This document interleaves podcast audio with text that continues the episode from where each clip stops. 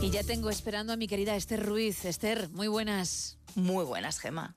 Comenzamos la última semana de febrero, este mes al que le ha dado por correr y que termina triste, con ese pavoroso y devastador incendio que ha vuelto a mostrarnos la fragilidad de la vida y lo insospechada que es la muerte. También nos ha mostrado la mejor cara de la sociedad, la generosidad, el cariño, la humanidad, las ganas de ayudar.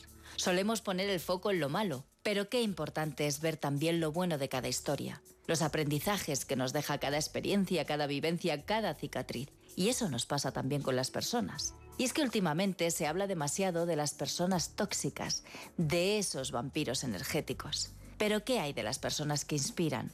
Las que cuidan, las que son palanca. Esas que te ven con unos ojos generosos y que desean que tú te veas a través de ellos. Esas personas que son ejemplo y espejo. Las que potencian tu capacidad de soñar y de volar y te dan la seguridad necesaria para aterrizar. Esas personas que sacan lo mejor de ti. Las que aplauden tu crecimiento y tus logros viviéndolos como propios. Las disfrutonas. Las que te contagian sus ganas, las que son grandes y te hacen sentir que tú también puedes serlo. Personas que son todo lo contrario a las que te hacen sentir pequeña, aquellas que menosprecian tus ambiciones llenándote de dudas y de miedos.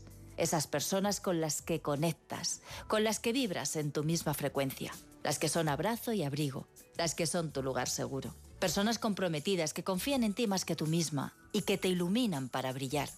Esas personas que te dicen amiga con todo el sentido y el sentimiento.